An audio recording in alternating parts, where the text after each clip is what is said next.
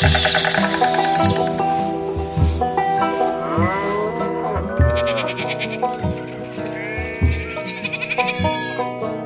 Flachlandreporter. Hallo und herzlich willkommen, da sind sie wieder, die Flachlandreporter, zwei Jungs, die sich austauschen über ihren Arbeitsalltag, der Tom und der Sascha. Jetzt momentan nur der Sascha, denn der Tom hatte Probleme mit seiner Audiospur.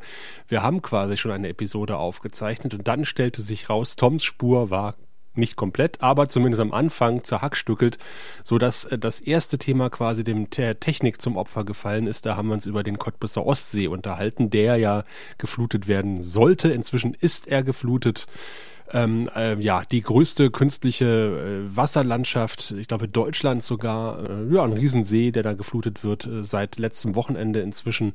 Und äh, wir gehen nahtlos über ins nächste Thema. Was auch noch viel Geld kostet, äh, nicht ganz 28 Millionen, aber immerhin 17,9 Millionen Euro, ist die Stadthalle in Finsterwalde. Über die habe ich, glaube ich, auch schon mal berichtet, oder? Nee, da, da klingelt es bei mir jetzt nicht. Da ist alles dunkel bei Ach. mir. Okay, wunderbar. und zwar hat äh, die Stadt schon seit 2007, wenn ich das richtig im Kopf habe, eine Idee gehabt, eine Stadthalle zu errichten. Und ähm, das war erstmal so eine spinnerte Idee und dann wurde es irgendwann mal konkret und äh, dann gab es große Diskussionen in der Stadt, braucht Finsterwalde denn tatsächlich eine, eine Stadthalle? Äh, dazu muss man sagen, dass die nächste größere Stadthalle tatsächlich die in Cottbus ist. Ähm, das benachbarte Doberner Kirchen hat zwar eine sogenannte Stadthalle, das ist aber im Grunde genommen eine Turnhalle. Ähm, und der Bürgermeister von Finsterwalde sagt, wir als Sängerstadt äh, brauchen natürlich Mhm. eine Sollten ein paar schicke, überdachte Chortreppen haben. Ja, wollen natürlich auch irgendwie auch mal so eine Veranstaltungshalle, wo mal ein Sänger hinkommen kann und wo man auch mal so einen Abiball hinmachen kann. Also die sagen zum Beispiel, wenn das Gymnasium ähm, Abiball macht, dann haben die eigentlich keine Räumlichkeiten, wo die alle reinpassen. Mhm. Zum Beispiel. Und dann haben sie gesagt, okay, dann, dann machen wir aber wenn, dann machen wir es richtig. Äh, bauen uns damals geplant für, glaube ich, 9 Millionen Euro eine, eine Stadthalle hin. Die wurde aber von Mal zu Mal teurer. Und es gab von Anfang an auch schon äh, kritische Stimmen, die gesagt haben, die kriegen wir ja nicht voll, die müssen wir irgendwie betreiben, wenn sie immer da ist. Wir bauen die ja nicht nur, sondern die verursacht ja auch weiterhin Kosten, wenn sie da steht. Unser kleiner Flughafen. Sozusagen. Unsere kleine Elbphilharmonie. Ja, das genau. Äh, Das ist thematisch passender. Und da gab es auch eine Bürgerbefragung, die ist dann tatsächlich ganz knapp pro Stadthalle ausgegangen. Äh, Da gab es dann einzelne Parteien, die dann auch ähm, im Stadtparlament äh, massiv dagegen äh, votiert haben und auch wegen Formfehlern den ersten Antrag kassiert haben, dann auch noch Klagen äh, nicht nur angedroht, sondern teilweise auch durchgezogen haben. Die wurden später wieder eingestellt. Ganz, ganz komplizierte Sache.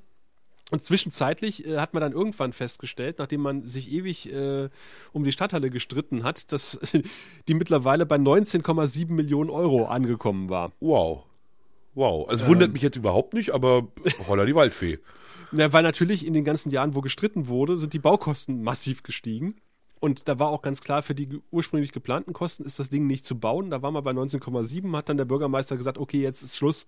Beim besten Willen, das kriegen wir überhaupt nicht äh, irgendwie durchgedrückt mehr und, und gestemmt. Und da hat man sich ein halbes Jahr hingesetzt oder ein Jahr und dann hat man nochmal äh, durchgerechnet.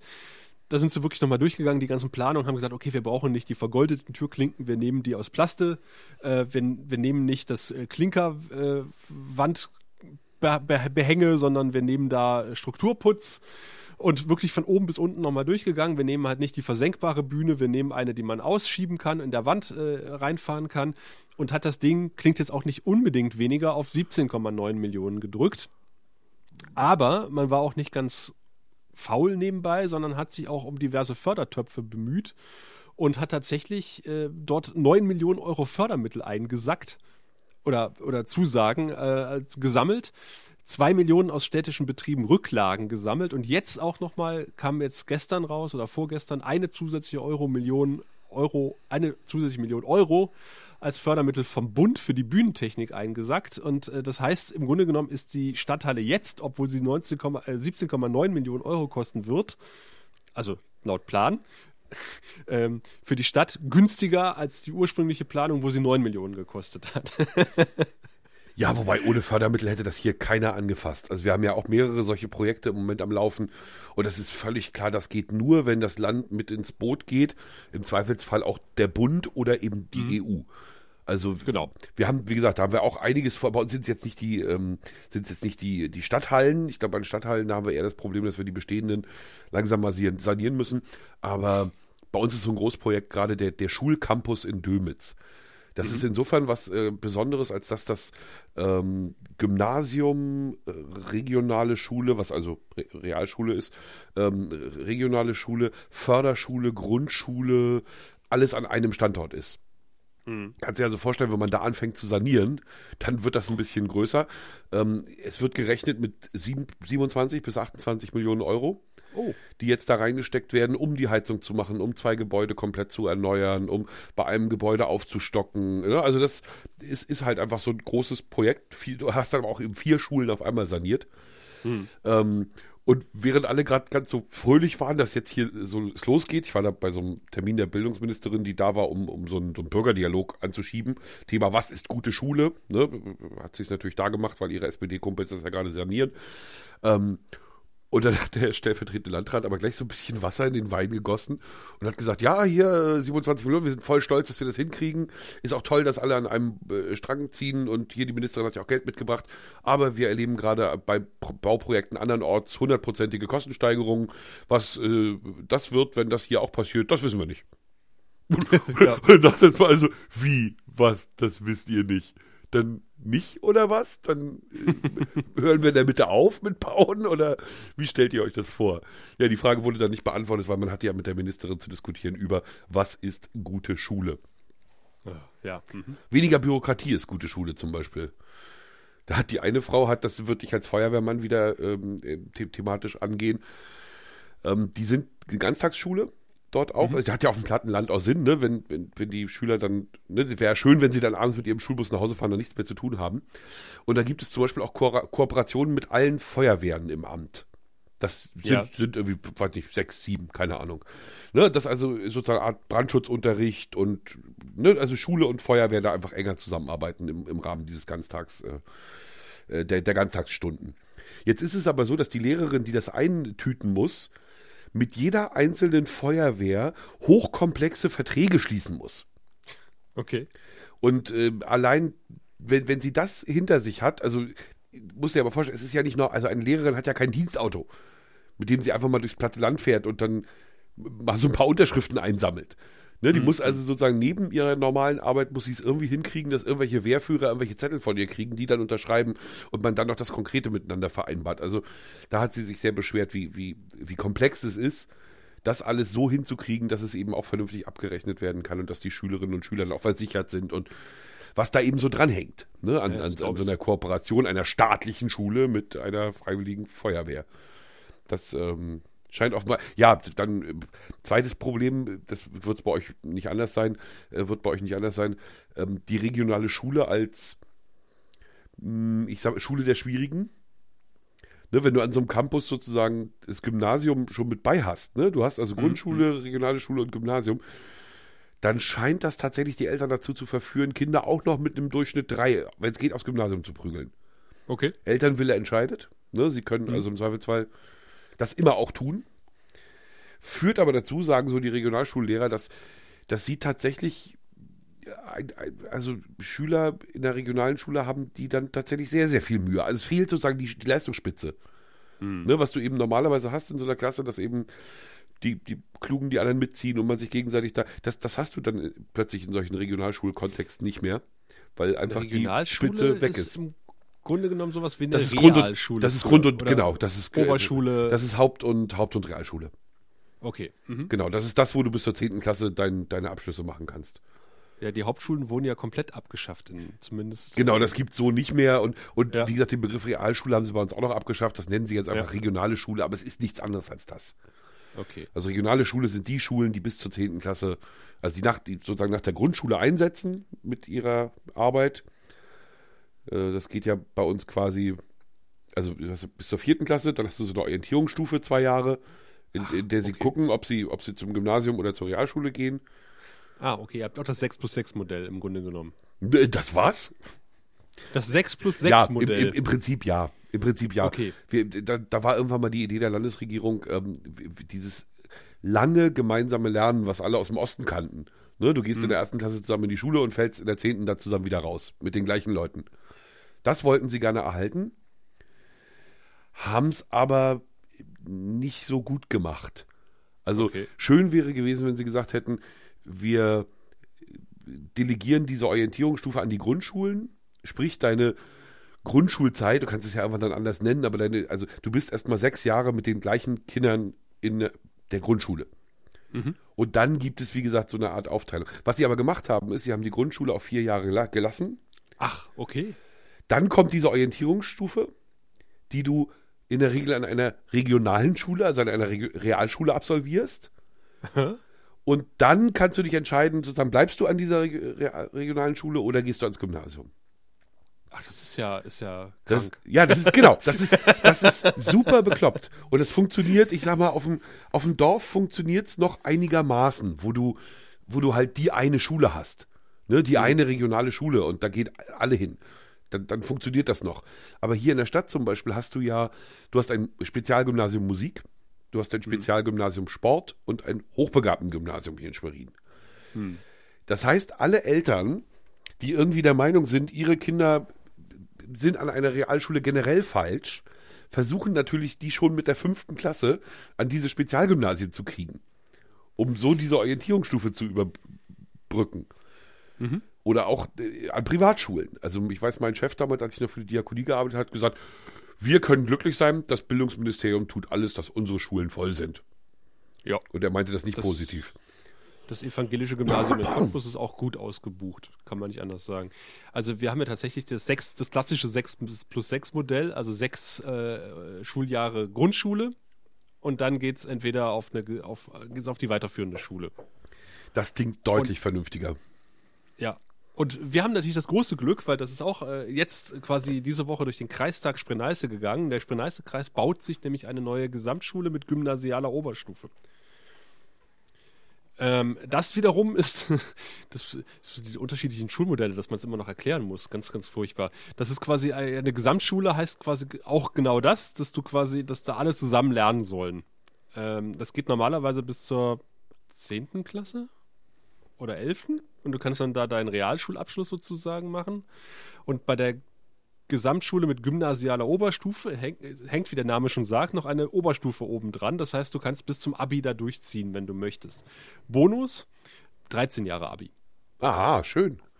Mhm. Also äh, manchmal, also ich, ich finde es toll, weil äh, die Leute einfach mehr Zeit haben. Ich gönne Ja, es den definitiv. Schülern, dass sie dieses eine Jahr mehr haben. Ich habe es ja bei meiner Tochter auch gesehen.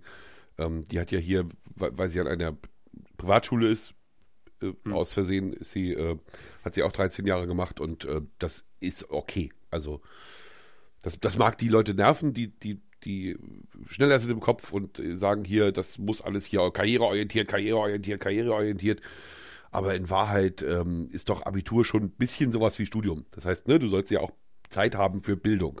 Ja, Und zwar nicht für Lernen, sondern für Bildung. Also für richtig. Persönlichkeitsentwicklung etc. Und ganz ehrlich finde ich das Konzept gar nicht mal so blöd, dass, äh, dass man alle zusammen lernen lässt. Ich find's geil. Das ist Weil du- Durchlässigkeit. eben Durch, Ja, weil du Durchlässigkeit. eben nicht gleich, mein Kind ist was Besseres, das geht aufs Gymnasium ähm, und der, der Rest TM geht halt irgendwie auf die andere Schule da. So, und da bist du schon gleich von vornherein abgestempelt, weil du auf der anderen Schule da vorne bist und Ja. nicht auf dem Gymnasium. Ich Und meine, so ist es halt, ist es halt eine Schulform und ich kann da auch mein Abi machen. Ich muss es nicht. Also der, der Fehler liegt, glaube ich, liegt, glaube ich, woanders. Also, oder beziehungsweise der, der Fehler wird früher gemacht. Ähm, ich glaube, es ist, also irgendwann hat ja so die Realschule so ein bisschen ihren guten Ruf verloren, sag ich mal. Ne? Und das, das war der entscheidende Fehler. Also, weil es totaler Quatsch ist, jeden Menschen bis zum Abitur zu prügeln.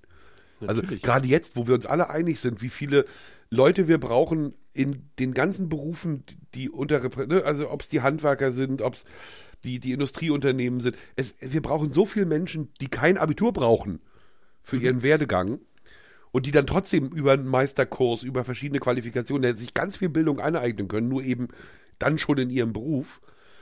Ganz dass viel man- Geld verdienen können. Ja, außerdem, ja, dass man einfach sagen müsste, hey, seid ehrlich, das ist eine geile, also ne, ihr müsst nicht alle ans Gymnasium, sondern es ist, äh, das ist was Gutes, Realschule.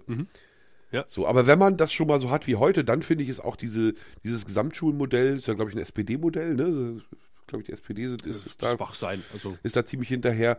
Ist, ist das, finde ich, noch das Fairste, weil du tatsächlich eben einen sauberen Übergang zwischen den Schulformen auch hinlegen kannst. Ne? Wenn sich herausstellt, jemand rockt eben in der neunten Klasse plötzlich nochmal so richtig durch und es zeigt sich, der hat nochmal einen richtigen Sprung gemacht oder die, dann geht sie halt ans Gymnasium, macht da weiter. Oder eben andersrum, sie kann, glaube ich, ohne, jemand kann ohne großen Gesichtsverlust auch vom Gymnasium nochmal zur Realschule wechseln. ja. Ich kenne ja tatsächlich ein paar aus meiner äh, Klasse, die damals irgendwie zum gesagt haben, sie schaffen das, ist ihnen zu anspruchsvoll mit dem, mit dem Gymnasium, sind auf die Realschule gegangen und sind dann nach der 10. wieder aufs Gymnasium gekommen. Und derjenige, also einer von denen ist mittlerweile Professor. Tja, hm. Also, ist, wenn du einmal den Druck rausnimmst, ist das manchmal nicht Ja. schlecht, ja. Aber ist das bei Äh, euch auch also so, dass jeden gerade. Hm? Du erst, Entschuldige. Auf jeden Fall, was ich, was ich sagen wollte, also der, der Spreneiste-Kreis wollte so eine Schule schon mal bauen, äh, letztes Jahr, und das hat das Bildungsministerium aber gekippt. Erstmal haben die gesagt, sie glauben nicht, dass diese Schülerzahlen zustande kommen, die der Kreis da errechnet hat. Und dann gab es irgendwie noch Abstimmungen mit den Nachbarkreisen, die waren nicht so amused und Cottbus auch nicht. Und jetzt haben sie sich quasi, haben sie einen zweiten Anlauf gemacht, auch einen neuen Standort, weil sie wollten es erst in Kolkwitz direkt im Ortskern machen, was auch Probleme bereitet hätte, tatsächlich.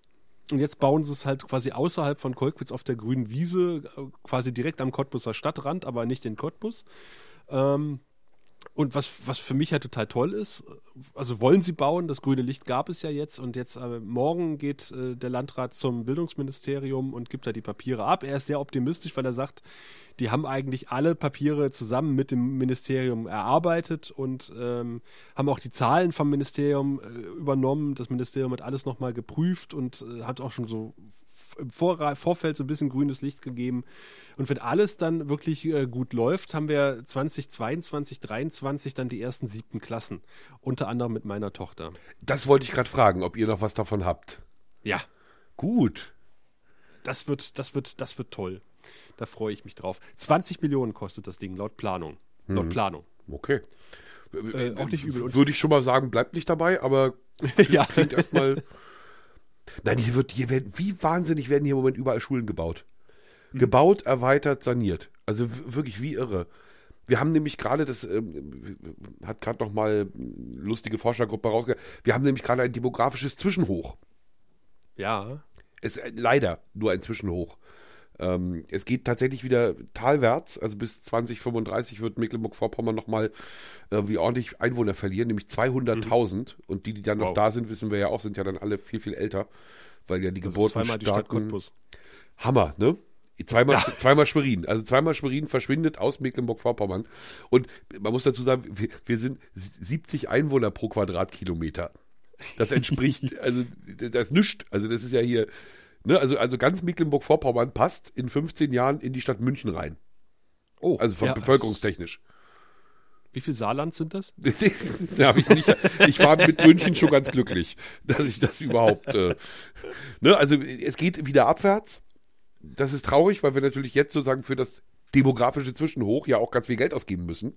Ne, wir müssen wieder Kitas bauen und erweitern, wir müssen Schulen bauen und erweitern, wir müssen irgendwie dafür sorgen, dass wir die Menschen, die jetzt ähm, gebildet werden müssen, auch dass, dass wir die auch bilden. Ähm, das Problem ist eben nur, es dauert nicht mehr lange und dann ist das alles wieder leer. Sagen zumindest Ja. die Demografen. Ach, man kann es ja irgendwie nachnutzen, notfalls. Ähm, Altenheime reinmachen oder so. ich würd, W- Wolfsrudel, überall Wolfsrudel ansiedeln. Oder, St- Biber und oder Wolfsrudel. Stadthallen. Ja. Die Stadthallen brauchst du ja auch nicht mehr. Ist ja, wer die soll denn da. Abi feiern, wenn der Jahrgang nur noch aus 20 Leuten besteht? Ist ja. Aber äh, was ich noch erzählen wollte, im Rahmen der Stadthalle war ich halt in Finsterwalde bei der äh, entscheidenden ähm, Stadtverordnetenversammlung. Ganz, ganz kurz zur Einordnung, ganz kurz zur Einordnung. Wie viele Einwohner hat Finsterwalde? Damit man sich kurz vorstellen kann, was bedeutet eine Stadthalle von 20 Millionen für so ich eine würde Stadt? so auf, ich würde es auf 20.000 schätzen. 20.000, Aber mhm. warte mal, ich gucke mal ganz kurz nach. So, solche, solche, solche entscheidenden Stadtvertretersitzungen sind immer die schönsten, ne? Wenn du schon weißt, es kocht jetzt vorher und ist ne, eine Stimme Ja, Mehrheit. aber es hat, es, hat gar nicht, so- es hat gar nicht so sehr gekocht. Es war dafür relativ, also die üblichen Stänkerer haben tatsächlich auch wieder dagegen gestimmt. von denen ich es auch erwartet habe, aber ansonsten ist es relativ ähm, gut durchgekommen und ich habe ja auch im Vorfeld, das war ja ganz, ich habe das Projekt ja ein paar Jahre auch begleitet. Das war wirklich spannend. Du bist auf die Straße gegangen, hast Leute gefragt, äh, also ein paar der 16.409 Einwohner. Ah, 16.000. Äh, äh, was sie denn zu der Stadthalle sagen und es war tatsächlich immer so 50-50. Und äh, ich habe jetzt tatsächlich auch gemerkt, als ich dann wieder mal eine Umfrage gemacht habe im Rahmen dieser entscheidenden Sitzung, das Pendel ist schon umgeschwungen. Also es gibt äh, weniger Kritiker als Befürworter. Hm, also, okay. äh, Ja. das, und dementsprechend ist das Votum dann auch ausgegangen. Also der Bau ähm, soll kommen und der Bürgermeister will jetzt auch so öffentlichkeitswirksam ähm, ja, Informationsveranstaltungen machen. Es gibt jetzt auch einen Blog auf der Homepage und sowas. Das wird der Spree-Neiße-Kreis mit der Schule übrigens auch machen. Also da sind sie wirklich, äh, mittlerweile haben sie ein bisschen was dazugelernt, was die Öffentlichkeitsarbeit betrifft. Äh, Finde ich bemerkenswert. Bemerkenswert fand ich nämlich auch, dass wir dort waren mit dem ähm, Mojo-Set. Falls ihr das was sagt. Nee, ein Mojo-Set haben wir nicht. Okay, äh, das heißt Mobile Journalism und äh, ist im Grunde genommen ein iPhone. Ach so, Ähm, ja, das haben wir. Wir haben ja. auch, wir haben auch Sets, wo das iPhone aufgebohrt wird mit einem ex externen Mikrofon und so, so einem Rig zum Festhalten und so. Ja, ja, das haben, Genau, haben wir genau, auch genau. alles. Genau mit so einem Ding bin ich losgezogen. Mit einem Gimbal, Mhm. einem iPhone und ähm, einem äh, Mikrofonanschluss, also äh, Mikrofon, ein kleines Set und mit dem guten Marcello. Und, und Ziel war, was sollte rauskommen? Äh, Ziel war, dass wir gleichzeitig auch für das Fernsehen noch ein paar Bilder machen, um am nächsten Tag zumindest ein KR draus zu machen, also einen Kurzreport. Ähm, und der ist tatsächlich auch zustande gekommen. Also die Kamera hat echt gute Bilder gemacht, kann man nicht anders sagen, aber äh, du kannst mit dem iPhone tatsächlich auch nur äh, fußläufig zoomen. Also das ist schon Ja, da anders. ist ja kein optischer Zoom drin, insofern klar. Das, also im Prinzip kannst du gar nicht zoomen, weil das kannst du ja auch im. Rechner machen hinterher. Das ist ja, ist ja, Ja, kein- nur mit den Füßen. Ne? Ist ja, genau. Aber es ist ja okay. Also das ist ja, Und äh, es gibt da so, es gibt da ist ja so sagen. Sachen, da geht's halt nicht. Also Stadtverordnetenversammlung ist eigentlich schon grenzwertig. ja, es weil im scheiße. Grunde genommen, ja, Licht ist scheiße. Du brauchst hast fürs immer nur- iPhone immer genug Licht. Ja, du hast auch immer nur irgendwelche Typen, die da sitzen an einem Tisch. Und du kannst auch keine schönen Schnitt-Zwischenbilder machen. Mit der Kamera ist es ja relativ einfach. Da kannst du ja relativ, kannst ja gut ranzoomen. Kannst ja mal, ja, Unterlagen auf dem, auf, auf, der, auf, der, auf, dem, auf dem Schreibtisch Hand filmen und oder sowas. Kugelschreiber, der Klassiker, ja, ja. Hand und Kugelschreiber. Aber ich sag, wenn ich, wenn ich diese Einstellung mit dem iPhone mache, äh, die hauen mir doch das Telefon aus der Hand. Wenn ich jetzt irgendwie so einem Stadtverordneten einfach mal, entschuldigen Sie, ich komme mal ganz, ich muss mal kurz eine Nahaufnahme von Ihren Unterlagen machen, so. Hä? Ja, das ist dann sagt schon er, besser, was- wenn man, wenn man die vorher Was filmen kennt. Sie ja. meine Unterlagen? das das würde ich, würde ich mit der normalen Kamera auch machen, aber das würden Sie nur nicht mitkriegen. Und das nennt ihr Mojo, ja, das ist ja. Mojo. Mojo. äh, ein, ein Mojo-Set. Und ich hatte auch eine Mojo-Schulung. Und tatsächlich, äh, wo, der, wo der RBB damals noch ein bisschen gespart hat, äh, waren die Schutzhüllen. Und tatsächlich ist dem guten Marcello auch gleich das Mojo-Handy aus der Hand gefallen, das iPhone 10. Oh, Und äh, hat dann die Spider-Man-App gehabt, aber nur auf der Rückseite zum Glück. und jetzt ist vorbei mit Mojo. Jetzt müsst ihr wieder ganz klassisch Nee, mit nee, großen das- Kameras raus. Das, das iPhone funktioniert auch immer noch, aber äh, wir haben auch mittlerweile auch eine Schutzhülle, die sind jetzt fertig, die gebrandeten. Und Marcello hat ein Ja. Gehalt weniger bekommen. Ja, und ich war froh, dass es mir passiert ist und nicht Marcello. Äh, dass es Marcello passiert ist und nicht mir. Aber ich hatte tatsächlich dann einen Mojo-Kurs, einen zweitägigen, bei der EMS in Potsdam. Bei der Electronic Media School. Ja, das Und haben wir selber gelernt. Hm? Und habe dort gelernt, äh, ja, ganz interessant. Da gibt es ja eine spezielle App, die da läuft, also eine spezielle Kamera-App, wo man sag mal, den Weißabgleich machen kann, wo man die Blende äh, wählen muss, wo man dann noch wählen muss, welcher Punkt soll scharf sein. Dann kannst du die Blende festmachen, dass der nicht, wenn du das Handy drehst, von, von einem relativ hellen Objekt zu einem dunklen, dass der dann nachzieht, die Blende, und wieder umgekehrt. Dann gibt es dieses berühmte Blendenpumpen, was ganz furchtbar aussieht. Ähm, man soll ohnehin nicht schwenken mit dem iPhone, haben wir gelernt. Ähm, und dann haben wir tatsächlich auch dann, dann habe ich auch erfahren, warum wir da so ein Tablet mit dabei haben. Auf dem kann man nämlich schneiden. Und das funktioniert erstaunlich gut auf dem Tablet schneiden. Luma Fusion, oder? Ja, genau. Ja, klar. Da sind wir uns, glaube ich, relativ einig. Filmic Pro als Kamera Richtig. und Luma Fusion als Schnittprogramm. Nee, funktioniert in der Tat hervorragend. Wir haben das ja indoor gemacht. Also wir haben einfach einen Kollegen, der in, also wir Ja. hatten so ein, der NDR hatte in Hamburg so ein Newslab aufgemacht, wo eben alle, die Bock haben, mal ausprobieren können, was so technisch geht, wo, wo sie auch äh, Szenarien entwickelt haben, mit denen Reportern draußen, Reporter draußen arbeiten können. Und die Leute aus dem, dem Newslab, die kamen dann eben aus dem ganzen NDR-Gebiet, sind dann wieder zurück in ihre Funkhäuser und haben da ihren Kollegen beigebracht, wie es denn funktioniert. Ja. Und entsprechend ähm, habe ich auch den ganzen Scheiß. Also besitze ich sogar. Ich habe dann natürlich auch prompt ne, erstmal einen kleinen Einkauf gemacht. Steuerberater freut sich. Hier das Rig zum Festhalten der Kamera. Ähm, Ja. Mikrofon hat man ja eh als Hörfunker nochmal extra Genau. fürs iPhone. Ähm, was habe ich noch? Ein Stativ habe ich mir gekauft, ähm, ein brauchbares. So, und wäre dafür auch voll ausgestattet. Ja, ja. Äh, ja, Es gibt bloß deutlich weniger Gelegenheit dafür. Also, es, Ja. also heute hätte ich es mir wollt- gewünscht. Heute wäre es schön gewesen. Ähm, wir hatten heute Morgen, ich hatte heute, es war heute Oberkante, Unterlippe. Wir hatten den Brand, einen Brand in einem Torfabbaubetrieb. Oh, Und da ist man ja nervös, wenn man das Wort Torf und Brand hört. Ne? Dann denkt man ja richtig. sofort an Meppen und Bundeswehr und das ganze Moor angezündet. Und entsprechend ähm, groß gefahren haben wir das auch, als wir das erfahren haben. Abgesehen davon, dass da über 100 Feuerwehrleute draußen waren. Ne? Das ist also schon eine dicke Sache. Und wir haben es nicht geschafft, zu einer adäquaten, für mich finde ich, also am Schreibtisch sitzenden, adäquaten Zeit jemanden rauszukriegen. Einen Reporter vor Ort zu haben. Das Ja. war leider echt beschissen heute. Das war richtig doof. Weil das wäre so ein typischer Fall gewesen, ne? wo du halt dein iPhone in der Tasche und dann brauchst du gar nicht viel Equipment. Die, die fünf Ja. Bilder, die du letztendlich brauchst. Ne? Feuerwehrleute löschen, viele Menschen, viel Qualm. Ne? Das hast du ja, kannst du mit dem iPhone ja einfach so drehen. ja.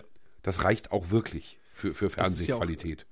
Ist ja auch Ziel dieser ganzen Angelegenheit, dass du halt, wenn du ohnehin gerade für den Hörfunk draußen bist, halt noch ein paar Bewegtbilder für den, für den Fernseh, äh, fürs Fernsehen mitbringen kannst. Wie gesagt, das, das geht nicht bei allen Gelegenheiten. Das, es gibt natürlich Situationen, wo du von vornherein weißt, da brauchst du kein Mojo rausschicken, weil das wird nichts. Ja. Also drinnen und Lichtarm kannst du halt vergessen. Hm. Und ähm, ein richtig gutes Interview richtest du als Amateurfilmer auch nicht ein. Ja. Ne, also klar, du kannst mal einen sozusagen da, dir hinstellen, der, der da mal so ein kurzes Statement gibt, aber so, so eine schöne Interviewsequenz, da das machst du wahrscheinlich nicht so nebenbei jedenfalls. du Zumal, hast ja auch kein vernünftiges ja, du hast, Stativ dabei zum Beispiel. Also ich habe ja so ein, wir haben ja so ein, ich weiß nicht, was ihr habt, so ein Monopod, wo man also quasi unten noch drei kleine Beinchen ausklappen kann. Dann Ja. hast du ein Dreibein. Ähm, aber das ist nicht unbedingt stabil. Also mir ist es tatsächlich auch passiert, ich habe dann mein erstes Interview gemacht ähm, und während des Interviews äh, segelte mir, da kam ein kleiner Windstoß und äh, das iPhone funktioniert wunderbar als Segel, habe ich dann festgestellt. Mhm. Und dann lag mein, mein Dreibein samt iPhone äh, auf der Nase. Zum Glück war es nicht kaputt.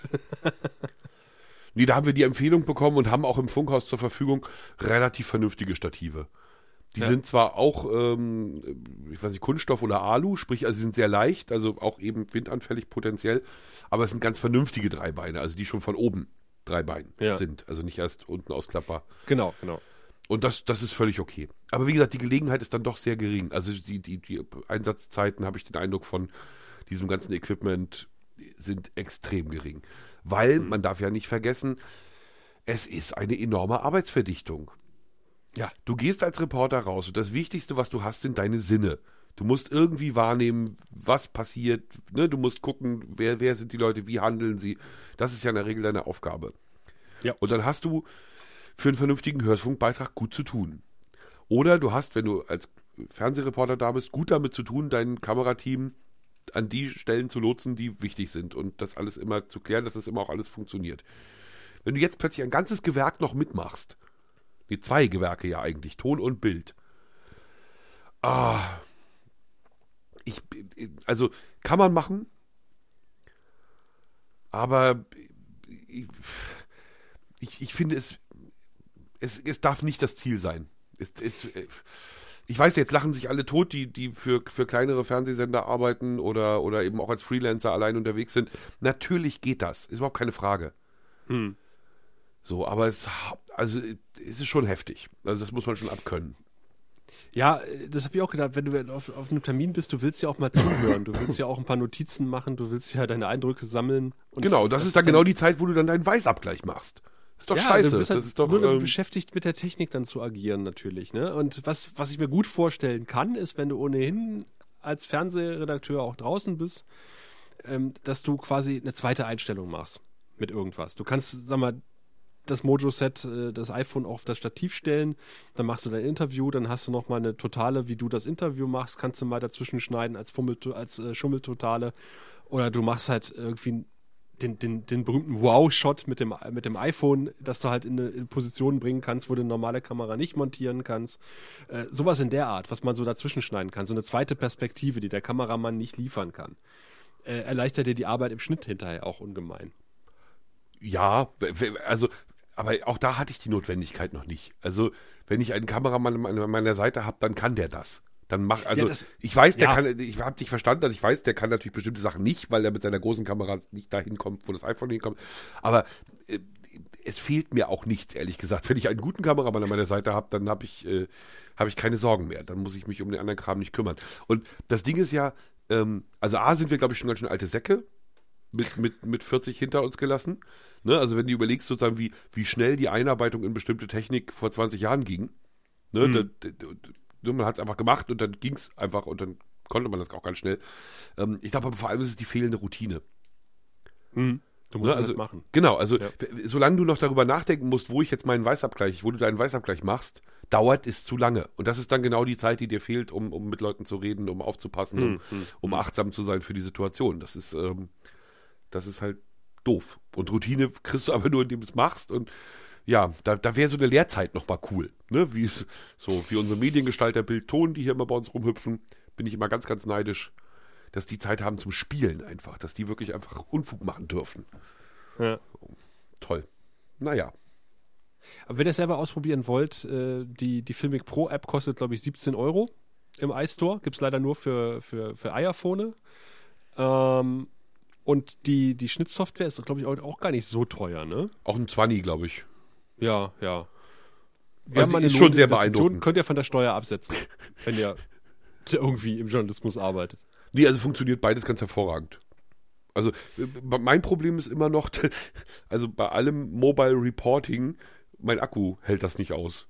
Ja, das ist ein Problem, Und- und was, glaube ich, auch noch nicht so richtig geklärt ist. Ja, vor allem ist es ja doppelt nicht geklärt, denn solange jetzt auch noch die äh, iPhone-Hersteller etc., also jetzt hier Apple und die anderen anfangen, äh, Knöpfe einzusparen und, und Schnittstellen einzusparen, wird es natürlich immer komplizierter. Mein Mikrofon hat einen, wie heißt das hier bei, bei Apple, einen Lightning-Anschluss. Genau. Lightning-Anschluss ist aber auch der, mit dem ich mein Telefon lade. Ne? Sprich, ich kann nicht einen Akkupack an mein Telefon hängen und parallel das Mikrofon. Das Geht stimmt. nicht. Du, könntest, du müsstest da eine, eine, eine Weiche, einen Adapter dazwischen hauen noch. Sowas müsste es auch eigentlich geben, oder? Weiß ich, ja, möglicherweise, aber funktioniert dann das Mikro noch adäquat? Das ist tatsächlich- Dann die weggefallene, die weggefallene, der weggefallene Kopfhöreranschluss.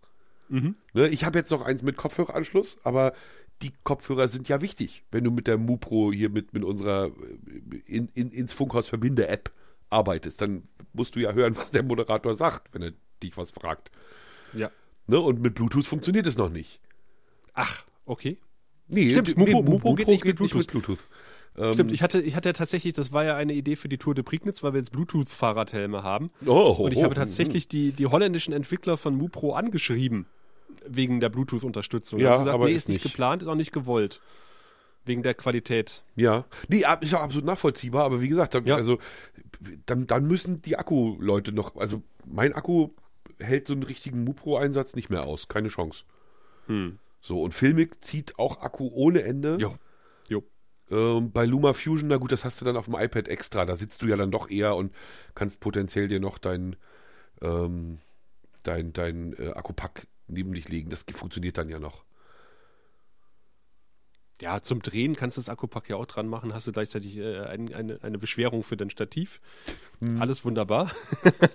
Aber halt gleichzeitig Interviews machen ist halt schwierig. Nee, also die ganzen Ideen des mobilen Journalismus, das ist. Äh, vielleicht sind wir auch einfach schon zu verbildet. Ähm, das kann auch sein. Weil, wie gesagt, ich, also ich kann mich noch erinnern, als, als wir damals, äh, als ich damals für so eine Werbeagentur gearbeitet habe und wir auch den örtlichen, ähm, den, ja nicht Bürgerfernsehsender, sondern so den Regionalfernsehsender bei uns damit integriert hatten, ähm, war ganz klar, da zieht halt einer raus mit dem Kameramann. Also da gibt's halt Ja. den, den einen, der da so den Journalistendarsteller gibt und das andere ist der Kameramann und dann ist das fertig. Und immer wenn wir den NDR gesehen haben, und die kamen da mit ja mindestens drei Leuten, also Ton, Bild, Autor, äh, haben wir schon herzlich geschmunzelt, aber wenn dann der NDR auch noch sein Lichtauto mitbringt, ne, oder, oder Produktionsleiter und Aufnahmeleiter vor Ort rumspringen, dann sieht das schon äh, nach viel aus. Und dann kann, wie gesagt, das kleine mobile ähm, flexible Unternehmen schon mal kräftig schmunzeln. Ja, ich glaube, der Politiker schmunzelt manchmal auch, wenn man ihm ein Handy vor die Nase hält. Ne? Also ich meine, das ist natürlich, du musst die, die, die, die, du musst überlegen, willst du, willst du beeindrucken? Kommst du mit einem kompletten Team oder kommst du mit dem Handy und bist irgendwie äh, schnell wieder weg? ähm, ich glaube, wenn Sie mit den Ergebnissen einverstanden sind, geht's. Also ja. das ist, glaube ich, der Punkt. Also wenn, wenn du jetzt, äh, weiß ich nicht, hier euer, euren, euren Ministerpräsidenten in die Tagesschau hiefst und du hast es mit dem Handy gedreht und er sieht aber, dass man es nicht sieht, dass es mit dem Handy gedreht ist, ist ihm das, glaube ich, Wurst. Hm. Nur wenn er dann aussieht wie auf so einem schlecht gemachten Familienfoto. Das wird ihm sicherlich nicht gefallen. Ja, das kann sein. Ach ja, lass uns lieber über Inhalte reden, statt über Technik. Inhalte, Inhalte, Inhalte. Kommunalwahl steht vor der Tür. Bei, oh, euch, ja. bei euch auch? Bei uns auch im, im, Mai. Im Mai müsste der 23. Mai sein. Wer ist der 26. Ist.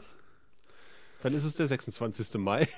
ja, es ist der 26. ganz sicher. Ja, es ist der 26. Mai, genau, bei uns auch.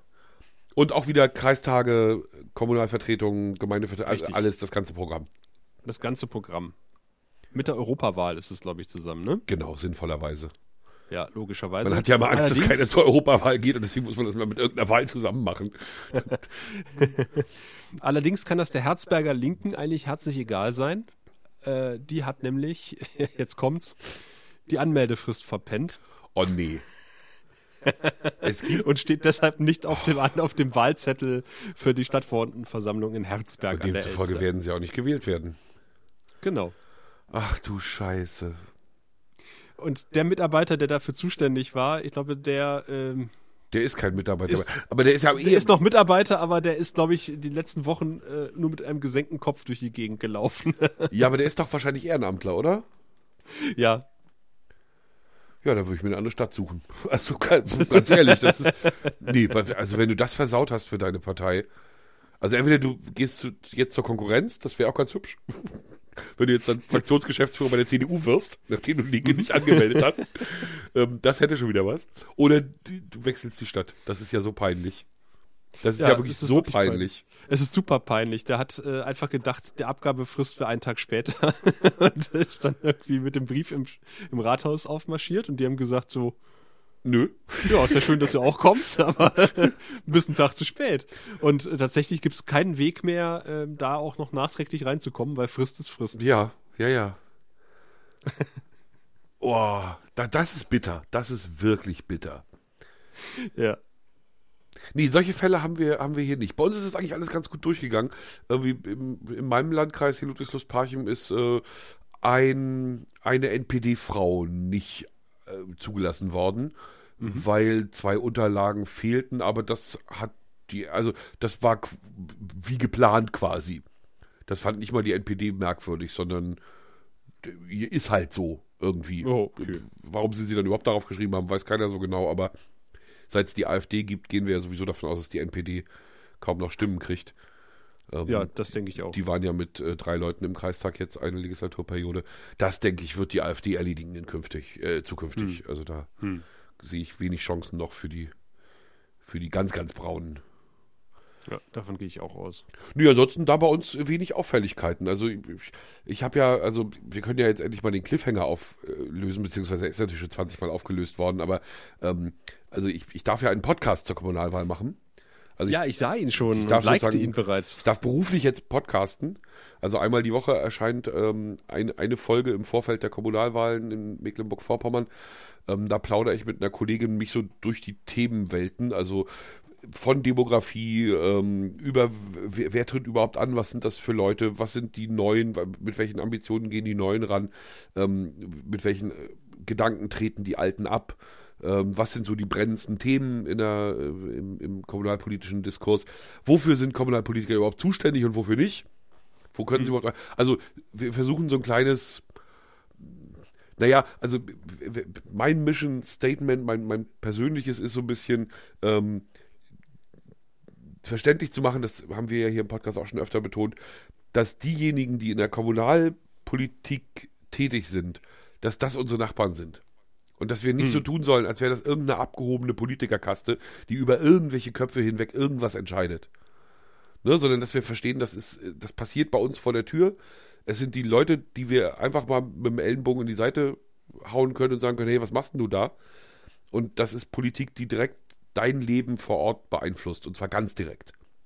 Ja. Und wenn das, also wenn wir das etwas besser vermitteln können als bisher, dann wäre ich sehr, dann wäre der Podcast gelungen.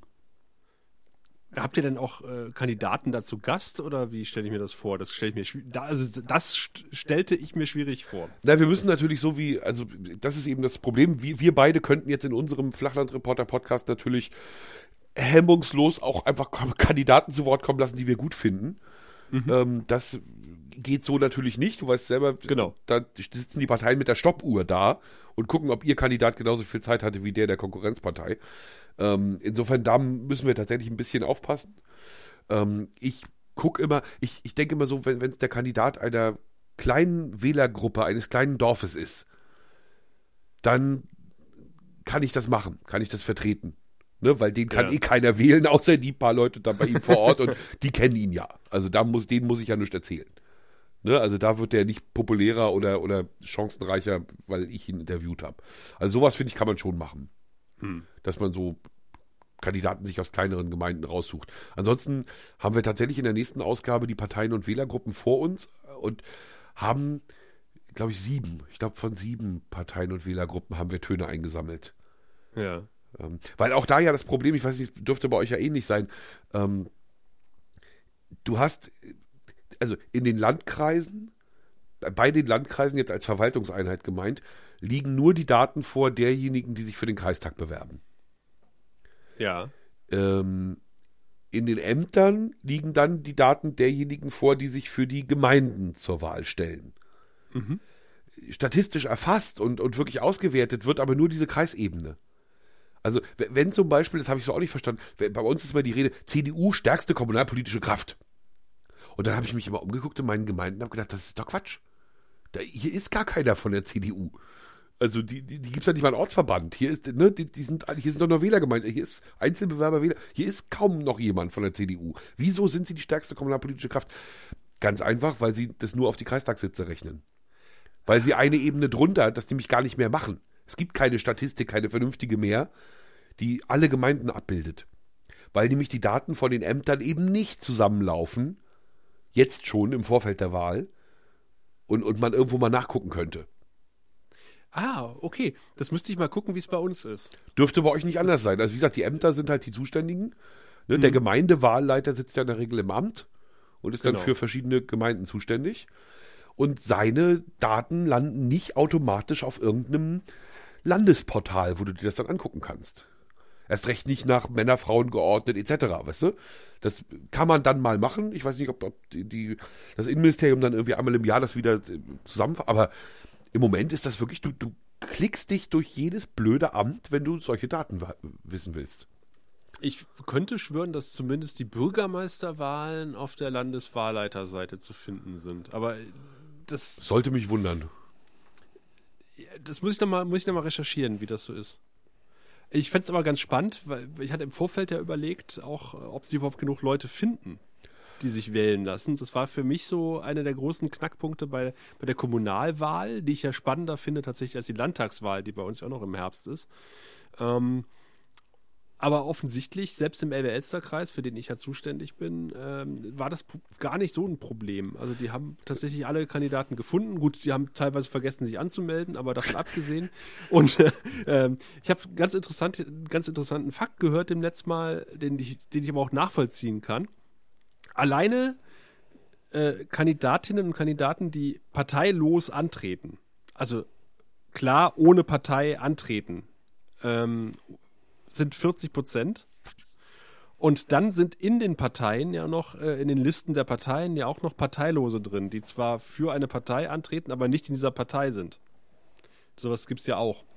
Ähm, also seine Schätzung war mit dem Menschen, mit dem ich gesprochen habe, dass mindestens die Hälfte der Kandidaten und Kandidatinnen, die antreten bei der Kommunalwahl, in keiner Partei sind. Das finde ich allerdings äh, nicht überraschend. Nee, eh, also ich hätte eher mehr sogar gedacht.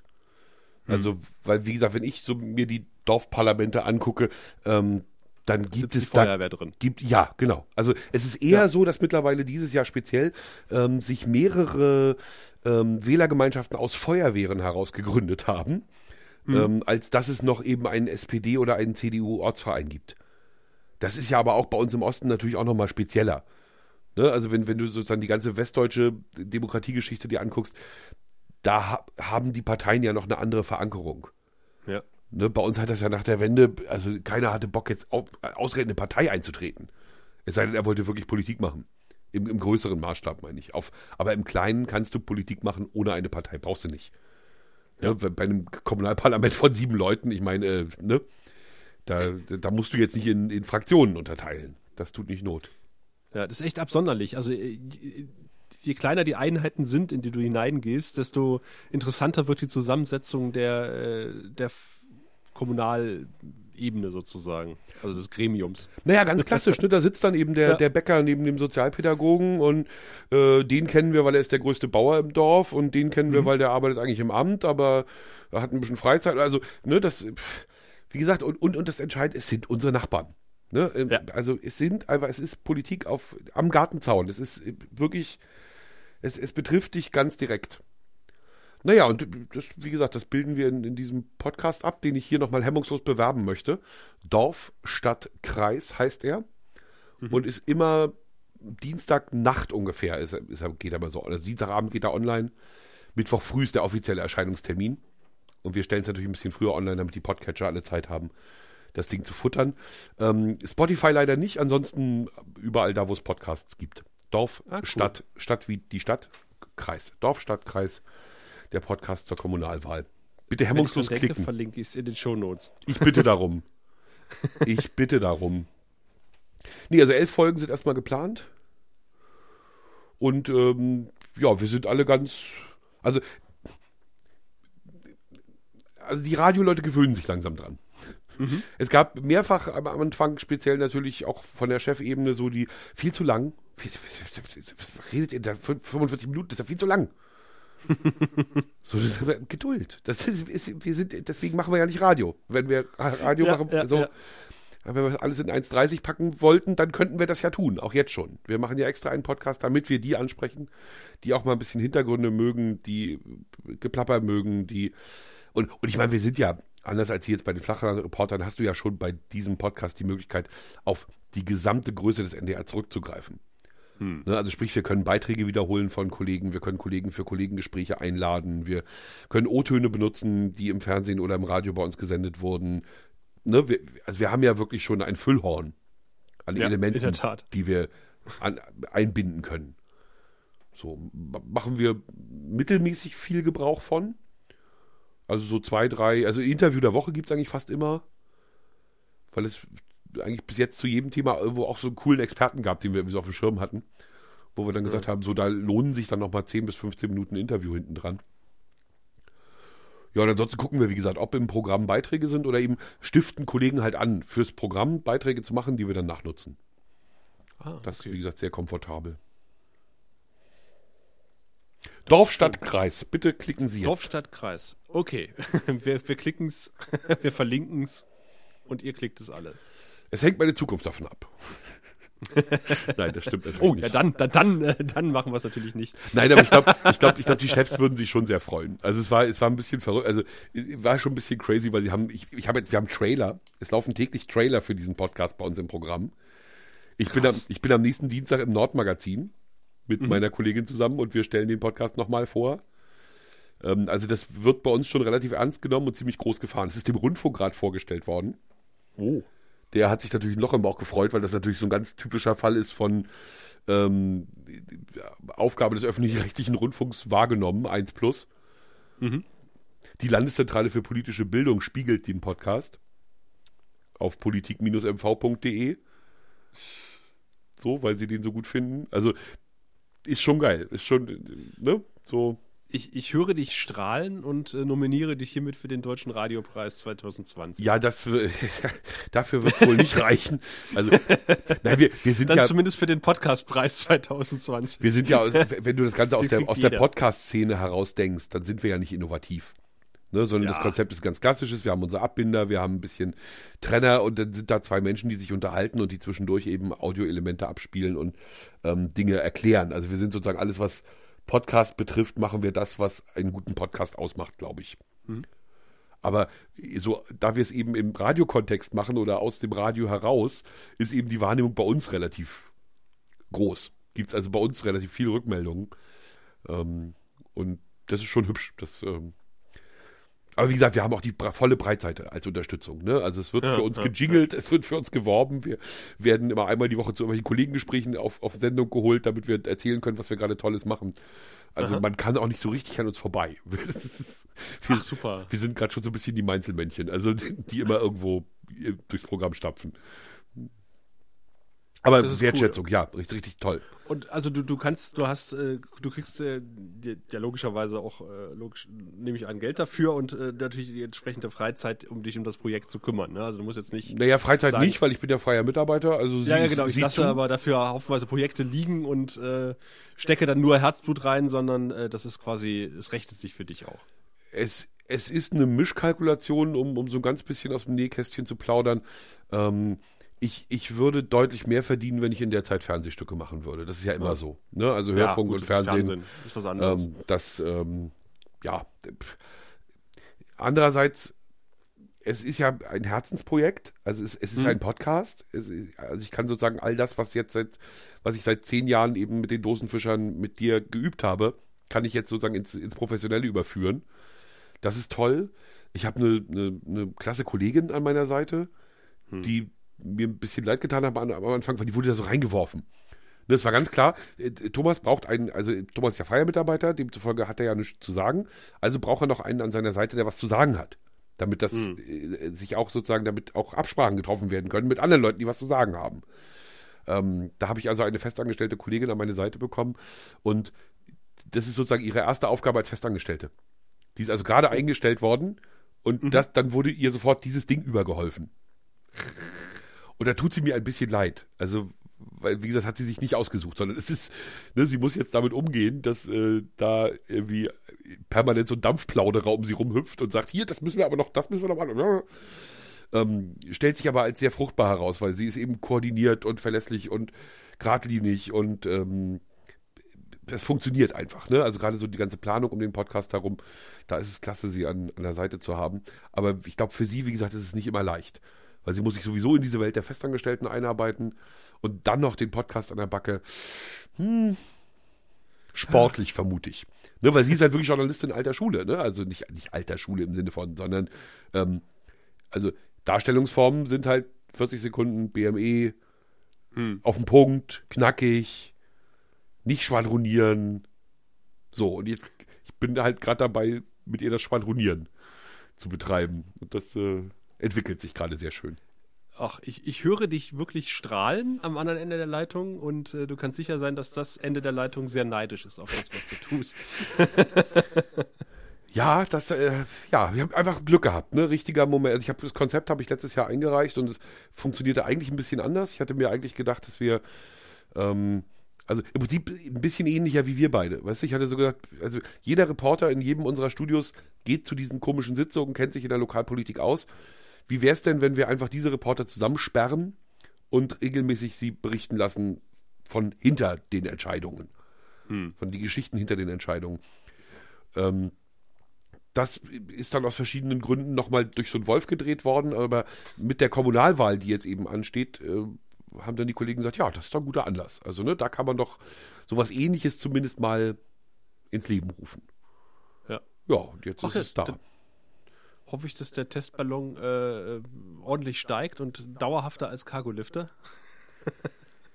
Oder zumindest so eine große Halle hinterlässt, Ja, genau. in der man dann hinterher noch andere Podcasts bauen kann.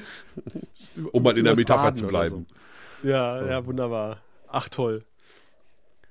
Ja, vielen Dank, dass ich diesen Werbeblock kurz einstreuen durfte. Ja, kein Problem.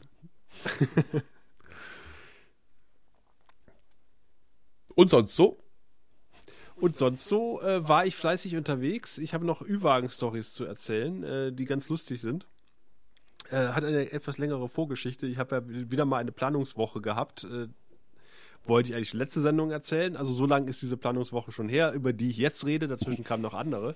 Aber in, in dieser Planungswoche habe ich tatsächlich äh, eine Fahrt von zwei Kollegen nach Mannheim organisiert. Das war spaßig.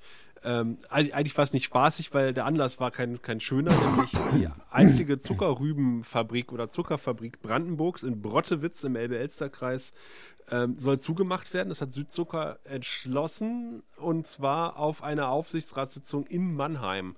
Und da war relativ schnell klar, zu dieser Aufsichtsratssitzung fährt eine De Delegation mit mindestens einem Bus ähm, aus Elbe-Elster äh, nachts irgendwann um drei los um dann äh, vormittags in Mannheim zu protestieren. Und ich habe dann irgendwann gesagt, das wäre doch eigentlich mal eine schöne Gelegenheit, äh, da mitzufahren.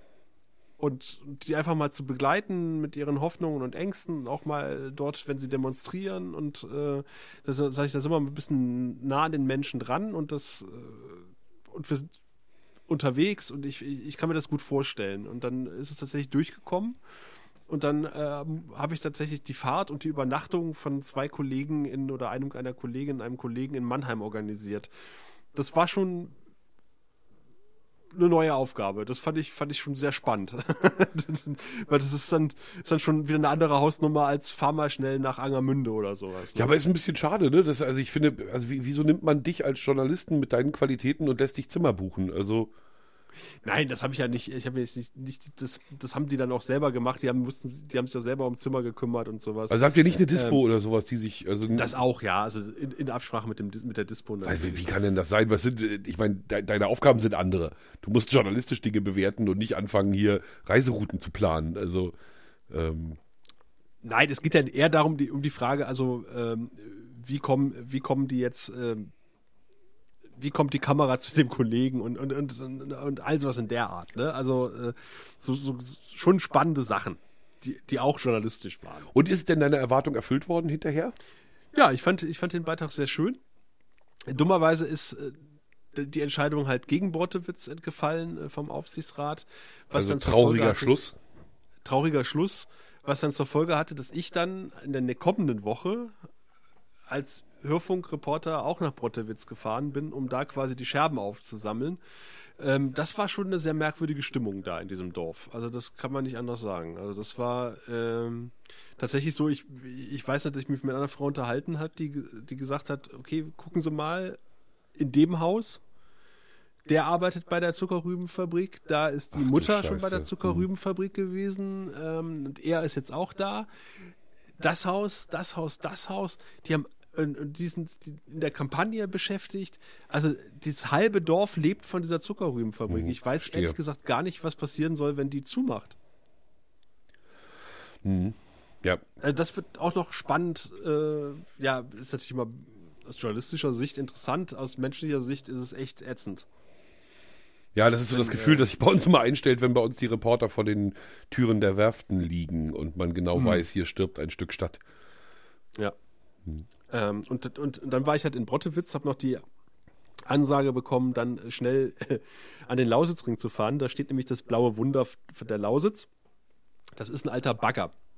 Ähm, dieser Bagger hat nicht nur äh, aktiv Kohle gebaggert, sondern auch einen Tagebau rekultiviert und ist deshalb nach Meinung äh, des Landes Denkmalschützers oder eines Mitarbeiters in der Landesdenkmalschutzbehörde besonders schützenswürdig.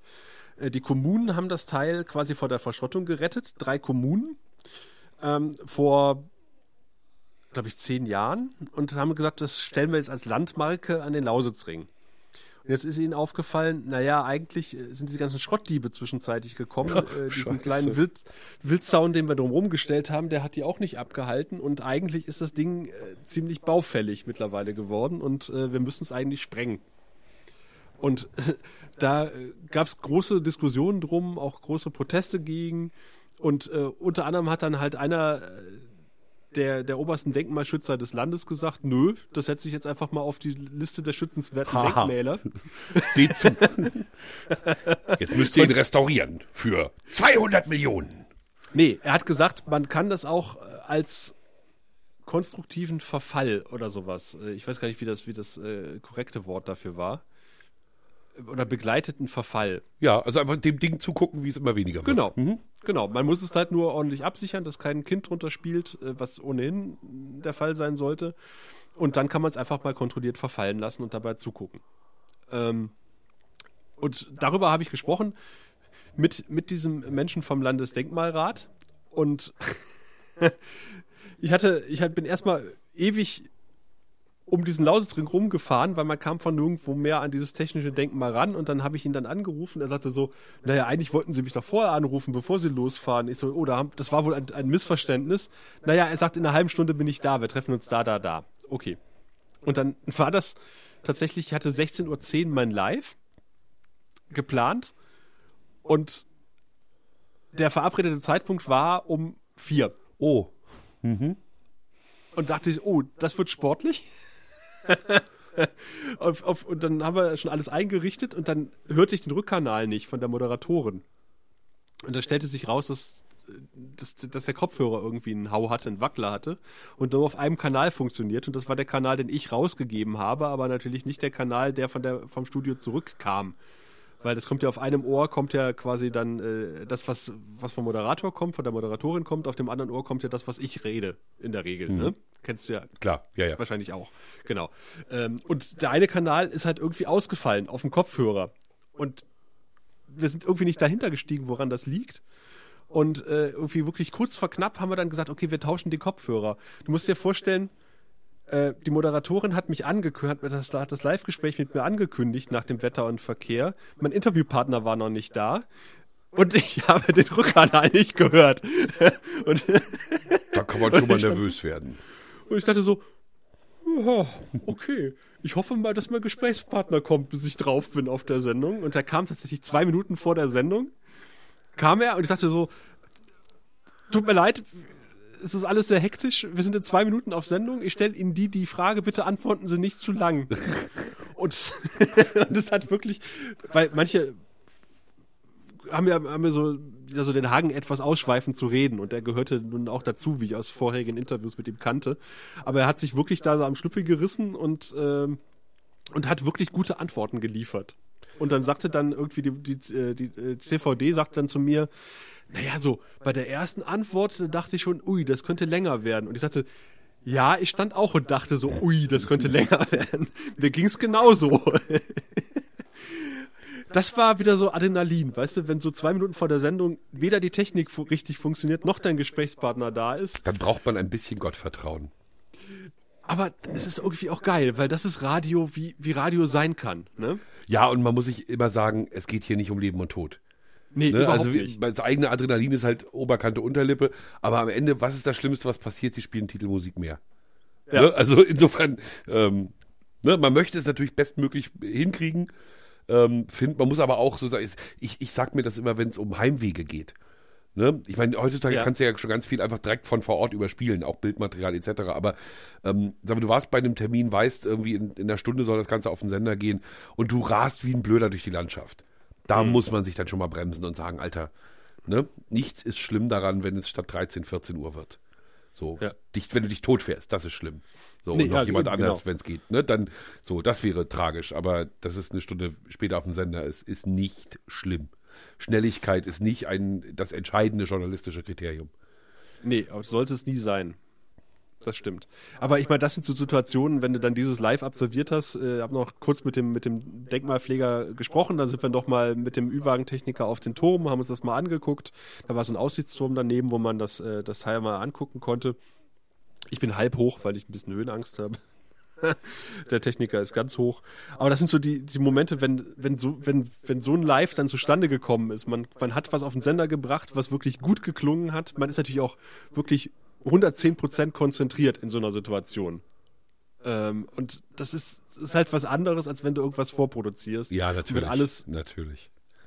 wie am Schnürchen geklappt hat. Wenn, wenn alles wirklich spitz auf Kante war und man am Ende wirklich was Gutes abgeliefert hat auf dem Sender, dann geht man erstmal mit einem Lächeln nach Hause. Ach ja. Das, das war eine schöne Situation. Dann, ich hab, ich hab, ich hab den Ü-Wagen kaputt gemacht. Oh, Ähm, dann, einen Tag später oder zwei Tage später war, äh, war Altweiber oder Weiberfastnacht. Das war also noch vor Karneval. Ähm, Und ich sollte 11.11 Uhr auf dem Sender sein. Äh, stellte sich raus, die, die Narrenweiber, die, äh, von denen ich ausging, dass sie 11.11 Uhr im Rathaus sind, äh, hatten ihren Verspäten Rathaus. sich. Nein, die hatten ihren Rathaussturm schon um 10 gemacht. Oder die, die waren schon, eigentlich wären sie schon fertig gewesen um 11.11 Uhr. Und äh, waren dann irgendwie laut Plan irgendwo zwischen dem Rathaus und dem nächsten Termin äh, der CDU-Parteizentrale. Und ich habe dann zu den Narrenweibern gesagt, ja, ja, ja, 11.11 Uhr noch im Sender, lauft mal ein bisschen schneller. Sodass es auch geklappt hat. Sie waren wirklich 11.11 Uhr dann beim nächsten, bei der nächsten Station ihrer Tour. Also sie ziehen ja quasi um das nochmal zu erklären, was die Narrenweiber machen, sie ziehen ja quasi ins Rathaus, schneiden dem Bürgermeister die Krawatte ab, ähm, kassieren so ein bisschen Geld, dann dafür kriegt er ein Küsschen und vielleicht noch ein Tänzchen mit dem Funkenmariechen, ein kleines karnevalistisches Programm und damit ist ja quasi offiziell halt die heiße Zeit des Karnevals eingeläutet, wenn die, wenn die Weiber halt, äh, die nennen sich auch Weiber, deswegen darf ich sagen, das Rathaus übernehmen und die Macht in der Stadt sozusagen, die Karnevalisten. Und ähm, dann es der CDU-Parteizentrale. Wir, wir, wir haben dann auch mit dem Ü-Wagen umgesetzt, ähm, wollten online gehen oder live gehen und nichts hat funktioniert. Also äh, wieder nur die Hälfte hat funktioniert. Ich dachte, es ist wieder der Rückkanal, es liegt wieder in der alten Technik. Nein, irgendein, irgendein Teil ist durchgebrannt auf dem Ü-Wagen, hat sich später herausgestellt und es ging wirklich gar nichts mehr auf Oh, verdammt. Ü-Wagen. und ich dachte so, scheiße. Und Aber, dann, aber äh, gut so, ne? Weil jetzt muss man sich wieder die Situation, also du stehst mit deiner Mupro da und es klappt Ja. alles nicht. Und dann sagen Ja. hinterher alle Leute, ja, der ist so blöd mit seiner Mupro, das kriegt er hier nicht hin und Mupro funktioniert, da ist doof. Ne? So hast du jetzt einen gestandenen Techniker an deiner Seite, der sagen kann, nein, Technik ist so, ne? es gehen Dinge kaputt, der Reporter ist nicht schuld, keiner kommt auf die Idee, dass du schuld sein könntest. Ne? Insofern, Ja, es war- es war völlig ist unklar. schon toll Ja. und Techniker ist schon toll, auch wenn das heutzutage alles einfacher geht. Aber Sendesicherheit und so, das da Ja, ist schon, auch wenn in deinem Fall jetzt sogar der Ü-Wagen kaputt gegangen ist, ist das im Prinzip schon eine gute Idee. Aber es war, es war halt irgendwie total ärgerlich und vor allen Dingen, weil erstmal überhaupt nicht klar war, was überhaupt kaputt war, warum das alles nicht mehr funktionierte, weil es fünf Minuten vorher alles funktioniert hatte noch, ne? Ähm, und dann habe ich irgendwann gesagt, okay, jetzt probieren wir auch nicht weiter rum. Ich schnapp mir jetzt das Mikro, mache ein Live on Tape und überspiele das jetzt. Und dann saß ich dann da, habe das live on tape, also live on tape ist quasi, ich nehme das Mikrofon, tu so, als wäre es halt wirklich live, in einem Rutsch durch und überspiele das dann halt sozusagen. Ähm, wollte das dann, hab das dann gerade eingespielt und, und war das, war den Anfang und das Ende sauber am Schneiden, wie der Rheinländer sagt. Und währenddessen quatscht mich halt dann irgendwie schon Potsdam an. Hallo, Ü-Wagen, hört er mich nicht? Also auf, auf, auf dem Arbeitsplatz, auf dem ich dann gesessen habe, habe ich nämlich du- lustigerweise einen Rückkanal gehabt, aber nicht auf dem Gerät, mit dem ich das live machen wollte. Oh, verdammt, ja. Und dann, wenn du schon konzentriert arbeitest und der Ü-Wagen-Techniker versucht dir zu erklären, warum irgendwas nicht funktioniert, gleichzeitig quatscht dir noch äh, das, ähm, die Sendezentrale aufs Ohr. Du wirst wahnsinnig. Das ist dann so ein Tag, wo du nicht grinsend nach Hause gehst, sondern eher so mit einem grauen Haar mehr auf dem Kopf. Oh ja. Apropos graues Haar. Liebe Hörerinnen, lieber Hörer, wollen wir dir nicht zumuten, hier graue Haare zu bekommen, ob eines viel zu langen Podcasts. Deswegen werden wir unsere ganze Begrüßungsfreude, die wir jetzt hier äh, ja im Prinzip über anderthalb Stunden vermutlich zelebriert haben, an, an dieser Stelle etwas runterfahren und uns lieber vornehmen, dass wir in Kürze einen neuen machen, oder? Also Das nehmen wir uns immer vor und dann Podcast. wird es trotzdem nicht. Ja, aber bei, beim nächsten Mal wird alles besser. Wir sollten uns vielleicht doch einen festen Sendetermin irgendwie suchen. Ja, aber Druck, und das, das verändert was? den, den werden wir auch verstreichen lassen. Eben, also es ist ja nicht so, dass wir nicht sagen können, weißt du, es hängt ja nicht, also ich meine, es sind ja in der Regel die äußeren äh, Gegebenheiten, die einen da etwas einschränken. Sascha, lieber Sascha, es war mir eine Freude. Ja, mir auch. Es hat, es hat mir was gefehlt in den letzten Monaten. Na komm, du hast doch hier deine, du feierst doch hier deine, deine Raumschiffe. Ansonsten, du hast ja, du hast ja Ersatz. Ja, aber ein, ich, ich will nicht sagen ein schlechter Ersatz, aber es ist nicht das Oh, gleiche. oh, oh, oh. oh Gott, das gibt Ärger, mein Lieber. Da wird der graue Rat dir aber äh, über, über, über, über den Mund fahren, denke ich mal. Nein, also hört den, hört den Grauen Rat, hört äh, Dorf, Stadt, Kreis. Genau. Und, und einer war es doch noch. Sie reden. Sie, Sie, Sie reden, reden. soll ich auch noch hören. Stimmt's? Ja, das ist, das ist auch nicht schlecht. Eigentlich alles aus dem Podcast Imperium, es ist sehr gut. Und wir hören uns in Kürze wieder. Ähm, vielen Dank für die Aufmerksamkeit. Tschüss. Ich hoffe es. Und wir geben zurück an die angeschlossenen Podcatcher.